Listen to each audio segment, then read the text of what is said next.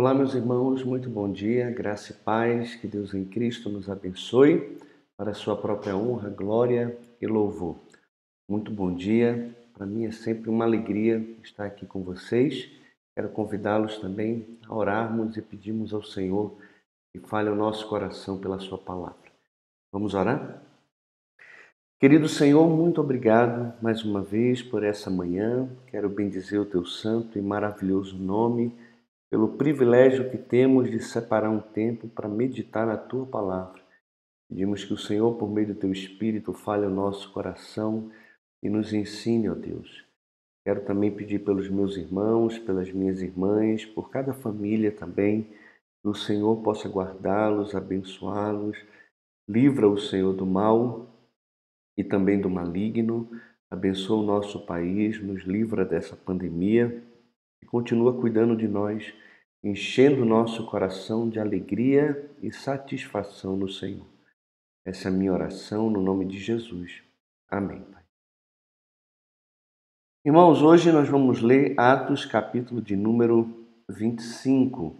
Então, deixa eu compartilhar aqui minha tela com os irmãos para fazermos a leitura desse texto. E diz assim: Tendo, pois, Festo assumido o governo da província, três dias depois subiu de Cesareia para Jerusalém. E logo os principais sacerdotes e os maiorais dos judeus lhe apresentaram queixa contra Paulo e lhe solicitavam, pedindo como favor, em detrimento de Paulo, que o mandassem vir a Jerusalém, armando eles ciladas para o matarem na estrada. Festo, porém, respondeu achar-se Paulo detido em Cesareia e que ele mesmo muito em breve partiria para lá. Portanto, disse ele: Os que dentre vós estiverem habilitados, que desçam comigo, e havendo contra este homem qualquer crime, acusem-no. E não se demorando entre eles mais de oito ou dez dias, desceu para Cesareia. E no dia seguinte, assentando-se no tribunal, ordenou que Paulo fosse trazido, comparecendo este, rodearam-no os judeus que haviam descido de Jerusalém, trazendo muitas e graves acusações contra ele, as quais, entretanto, não podiam provar. Paulo, porém, defendendo-se, proferiu as seguintes palavras: Nenhum pecado cometi contra a lei dos judeus, nem contra o templo, nem contra César. Então Festo, querendo assegurar o apoio dos judeus, respondeu a Paulo: Queres tu subir a Jerusalém e ser ali julgado por mim a respeito destas coisas? Disse-lhe Paulo: Estou perante o tribunal de César, onde convém seja eu julgado. Nenhum agravo pratiquei contra os judeus, como tu muito bem sabes. Caso, pois, tenha eu praticado algum mal ou crime digno de morte, estou pronto para morrer. Se, pelo contrário, não são verdadeiras as coisas que me acusam, ninguém para lhe ser agradável pode entregar-me a eles. Apelo para César.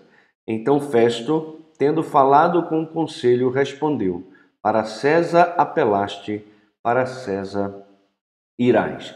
O que a gente vê aqui, aqui meus irmãos, que a inclinação pró-judaica de Festo, no caso aqui de Paulo também, acaba convencendo o apóstolo de que a sua única opção viável é de fato apelar para César como cidadão romano. A gente viu aqui no versículo de 1 a 5 que a disposição de Festo para levar o caso de volta para Jerusalém fica muito evidente em sua consulta prévia para os judeus.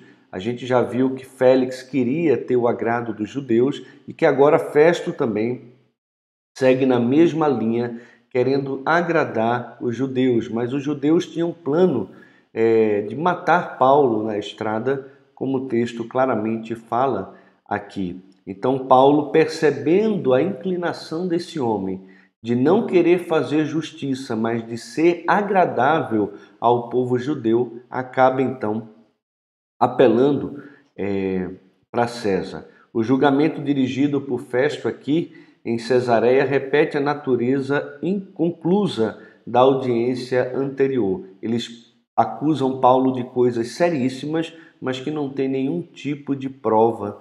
E meus irmãos, a gente precisa ter um cuidado muito grande com a língua das pessoas, com aquilo que se fala, principalmente a respeito de quem se fala.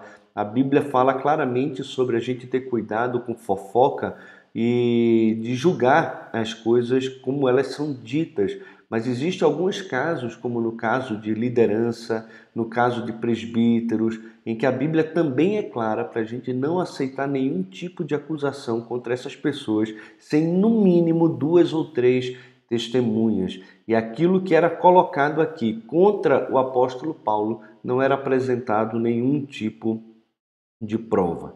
E a inclinação então pró-judaica de Festo fica evidente em sua proposta aqui de mudar o fórum do julgamento para Jerusalém, onde Paulo claramente seria acusado e, e, morto, caso não fosse morto na própria estrada, como era o desejo deles claramente revelado aqui. E a decisão de Paulo de apelar para César fica aqui é, claramente aceita por, fe, por Festo de uma forma muito alegre, porque pelo menos assim ele se livra é, desse problema a respeito de Paulo. Vamos continuar aqui. Passados alguns dias, o rei Agripa e Berenice chegaram a Cesareia a fim de saudar a Festo. Como se demorassem ali alguns dias, Festo expôs ao rei o caso de Paulo, dizendo Félix deixou aqui preso certo homem, a respeito de quem os principais sacerdotes e os anciãos dos judeus apresentaram queixa, estando eu em Jerusalém, pedindo que o condenasse. A eles respondi que não é costume dos romanos condenar quem quer que seja, sem que o acusado tenha presentes os seus acusadores e possa defender-se da acusação. De sorte que, chegando eles aqui juntos, sem nenhuma demora, no dia seguinte, assentando-me no tribunal, determinei fosse trazido o homem. E levantando-se os acusadores, nenhum delito referiram dos crimes de que eu suspeitava. Traziam contra ele algumas questões referentes à sua própria religião, e particularmente a certo morto chamado Jesus, que Paulo afirmava estar vivo. Estando eu perplexo quanto ao modo de investigar estas coisas, perguntei-lhe se queria ir a Jerusalém para ser ali julgado a respeito disso. Mas, havendo Paulo apelado para que ficasse em custódia para o julgamento de César, ordenei que o acusado continuasse detido até que eu o enviasse a César. Então Agripa disse a Festo: Eu também gostaria de ouvir este homem. Amanhã, respondeu ele, o ouvirás. Então a gente já vê aqui que Festo solicita a Agripa que ouça o caso de Paulo, que parece estar fora do escopo da jurisprudência é, romana. E então a gente tem novamente aqui é, Paulo se dirigindo, mas agora também ao rei Agripa e à sua esposa. De fato, no dia seguinte, vindo Agripa e Berenice com grande pompa, Tendo eles entrado na audiência juntamente com oficiais superiores e homens eminentes da cidade, Paulo foi trazido por ordem de Festo. Então disse Festo: Rei Agripa e todos vós que estáis presentes conosco, vedes este homem por causa de quem toda a multidão dos judeus recorreu a mim, tanto em Jerusalém como aqui, clamando que não convinha que ele vivesse mais. Porém, eu achei que ele nada praticara passível de morte. Entretanto, tendo ele apelado para o imperador, resolvi mandá-lo ao imperador. Contudo, a respeito dele, nada tenho de positivo que escreva ao soberano. Por isso eu o trouxe à vossa presença, e mormente a tua, ó rei Agripa, para que, feita a arguição, tenha eu alguma coisa que escrever porque não me parece razoável remeter um preso sem mencionar, ao mesmo tempo, as acusações que militam contra ele. Então, a audiência de Paulo, aqui perante Agripa, assume uma natureza religiosa quando o próprio Paulo vai relatar a sua conversão e proclama também a ressurreição como cumprimento das esperanças judaicas. Mas o texto aqui, do versículo 23 até o versículo 27, mostra Festo apresentando o prisioneiro ao seu régio juiz, que seria o próprio rei Agripa. E o que é interessante é que ele junta toda a cidade, não só o rei e a esposa, mas os homens eminentes, as pessoas importantes daquela cidade, para ouvir a apresentação aqui do apóstolo Paulo. Vamos continuar lendo então capítulo 26 aqui de Atos. A seguir, Agripa, dirigindo-se a Paulo, disse: É permitido que uses da palavra em tua defesa. Então Paulo, estendendo a mão, passou a defender-se nestes termos: Tenho-me por feliz, ó rei Agripa, pelo privilégio de hoje na tua presença poder produzir a minha defesa de todas as acusações feitas contra mim pelos judeus, mormente porque és versado em todos os costumes e questões que há entre os judeus. Por isso eu te peço que me ouças com paciência. Quanto à minha vida, desde a mocidade, como decorreu desde o princípio entre o meu povo e em Jerusalém, todos os judeus a conhecem, pois na verdade eu era conhecido deles desde o princípio, se assim o quiserem testemunhar, porque vivi fariseu, conforme a seita mais severa da nossa religião. E agora estou sendo julgado por causa da esperança da promessa que por Deus foi feita aos nossos pais, a qual as nossas doze tribos, servindo a Deus fervorosamente de noite e de dia, almejam alcançar. É no tocante a esta esperança, ó Rei, que eu sou acusado pelos judeus, porque se julga incrível entre vós que Deus ressuscite os mortos na verdade, a mim me parecia que muitas coisas devia eu praticar contra o nome de Jesus, o Nazareno. E assim procedi em Jerusalém. Havendo eu recebido autorização dos principais sacerdotes, encerrei muitos dos santos nas prisões, e contra estes dava o meu voto quando o matavam. Muitas vezes os castiguei por todas as sinagogas, obrigando-os até a blasfemar e demasiadamente enfurecido contra eles, mesmo por cidades estranhas, os perseguia. Com estes intuitos, parti para Damasco, levando autorização dos principais sacerdotes e por eles comissionado. Ao meio-dia, ó rei, indo eu caminho fora, vi uma luz do céu mais resplandecente que o sol, que brilhou ao redor de mim e dos que iam comigo. E caindo todos por terra, ouvi uma voz que me falava em língua hebraica: Saulo, Saulo, por que me persegues? Dura coisa é recalcitrares contra os aguilhões. Então eu perguntei: Quem és tu, Senhor? Ao que o Senhor respondeu: Eu sou Jesus, a quem tu persegues. Mas levanta-te e firma-te sobre teus pés, por isto te apareci. Porque por isto te apareci para te constituir ministro e testemunha, tanto das coisas em que me viste, como daquelas pelas quais te aparecerei ainda, livrando-te do povo e dos gentios, para os quais eu te envio, para lhes abrires os olhos e os converteres das trevas para a luz e da potestade de Satanás para Deus, a fim de que recebam eles remissão de pecados e herança entre os que são santificados pela fé em mim. Pelo que, ó Rei Agripa, não fui desobediente à visão celestial, mas anunciei primeiramente aos de Damasco e em Jerusalém por toda a região da Judéia e aos gentios que se arrependessem e se convertessem a Deus, praticando obras dignas de arrependimento. Por causa disto, alguns judeus me prenderam, estando eu no templo, e tentaram matar-me. Mas alcançando socorro de o evangelho para o rei Agripa e para todos os importantes da cidade de, de Cesareia. E a gente vê aqui, meus irmãos, que Paulo dirige o tema do julgamento para a questão básica da ressurreição de Jesus como a própria esperança de Israel. Não era uma coisa extremamente nova, era uma coisa que já tinha sido anunciada e prevista por Moisés e também pelos profetas no Antigo Testamento. Ele relata sua conversão para demonstrar que não nutria qualquer animosidade contra o judaísmo ao dedicar-se à missão de alcançar também os gentios. Missão essa, inclusive, apontada por Deus no Antigo Testamento, de que os gentios seriam sim alvos do seu amor, da sua graça e também da sua redenção. E Paulo testifica que a proteção divina lhe permitiu estar ali e testificar da esperança de todo Israel, que é a ressurreição do próprio Messias.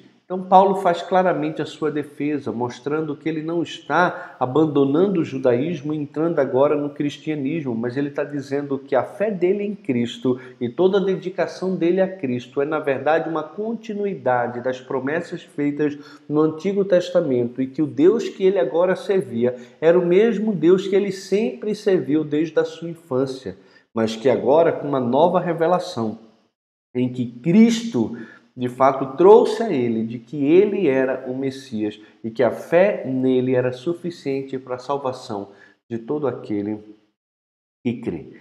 Então, ele faz claramente a sua defesa, mostrando que não é contra o templo, contra a lei, contra o povo judeu, mas que estava apenas em obediência à visão celestial que Deus havia dado a ele e seguindo o propósito pelo qual Deus o havia é, comissionado. Ele promete que iria livrar Paulo do povo e também dos gentios e que iria usar Paulo para abrir os olhos e converter os gentios das trevas para a luz. Olha que interessante isso aqui. A pessoa, antes de se converter, ela está nas trevas, mas Jesus veio para trazer luz e transportar as pessoas de um império das trevas, do poder das trevas, para o reino da luz, o reino do seu Filho amado, mas também da potestade ou do domínio de Satanás para o domínio de Deus. E para que isso? A fim de que recebam a remissão de pecados e também herança entre os que são santificados. E de que maneira a pessoa recebe herança e passa a ser santificado? Por meio da fé em mim. Em mim, aqui no caso de Jesus, né, que estava se dirigindo a Paulo. Essa era a missão dele. E não deixa de ser também a missão da própria igreja, que é levar pessoas das trevas para a luz, do domínio de Satanás para o domínio de Deus, para que alcance herança entre os que são santificados através da fé em Cristo. Ele é o único caminho, ele é o único meio de salvação entre o homem entre o homem e Deus. Dois segundos aqui, irmãos, parece que o negócio travou. Não sei o que está acontecendo ou por que aconteceu isso. Mas vamos lá.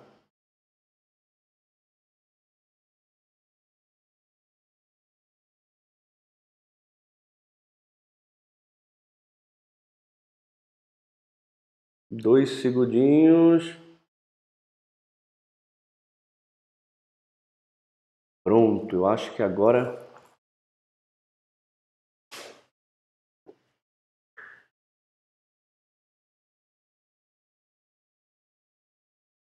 Ainda não foi.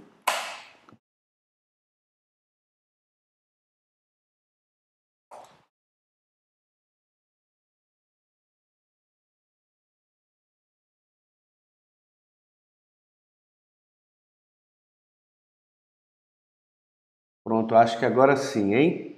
Minha esposa me auxiliou aqui, desculpa ah, o travamento aí. E vamos então dar continuidade à nossa leitura. Quando ele fala sobre a ressurreição dos mortos e queria anunciar a luz para os gentios, então, dizendo ele estas coisas em sua defesa, Festo interrompeu em alta voz: Estás louco, Paulo?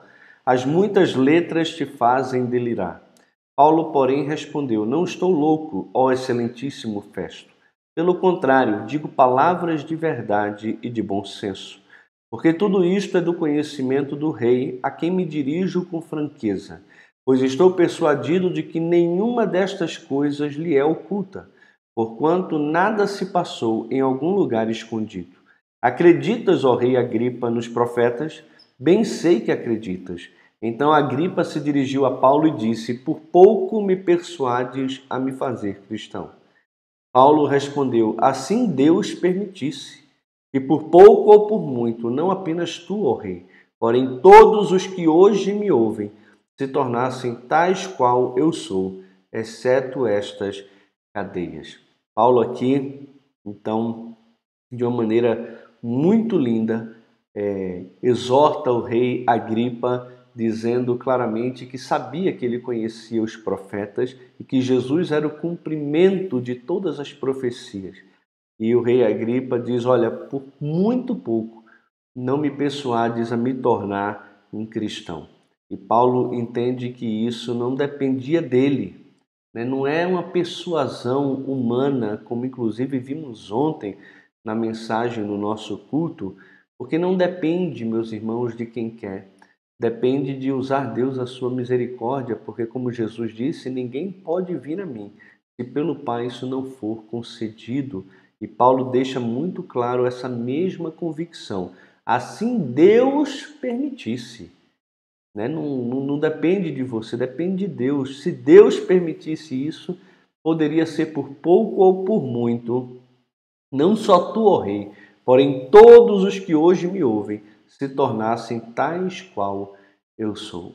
Meus irmãos, a gente precisa ter a consciência de que somos as pessoas mais abençoadas de todo o mundo, porque Deus permitiu que eu e você pudéssemos ter os nossos olhos abertos para compreendermos quem é Jesus, crermos na Sua mensagem, na Sua ressurreição e termos a certeza da vida eterna, não pelos nossos méritos, mas pelos méritos de Cristo conquistados na cruz e que são é, aplicados a nós, imputados a nós por meio da fé. Então, isso é algo realmente fantástico, extraordinário que eu e você temos. Agora, Paulo deixa claro, exceto estas cadeias. O bom é que vocês fossem como eu sou, tivessem a fé que eu tenho e a esperança que eu tenho, mas, claro, excetuando essas cadeias. A esta altura levantou-se o rei e também o governador e Berenice, bem como os que estavam assentados com eles. E, havendo-se retirado, falavam uns com os outros, dizendo: Este homem nada tem feito passível de morte ou de prisão. Então Agripa se dirigiu a Festo e disse: Este homem bem podia ser solto se não tivesse apelado para César. Mas a gente já viu claramente que foi necessário Paulo fazer isso é, apelar para César. Isso estava dentro dos planos do Senhor para a vida dele, chegar até Roma. E da forma como tudo aconteceu, o fato dele ter se apresentado e apelado para César iria garantir a ele não apenas uma escolta militar, mas também toda a condução até Roma em segurança, né, para que ele pudesse se apresentar perante César e pregar o evangelho perante o imperador perante as pessoas que estariam ali em Roma. E, e isso de fato é, aconteceu.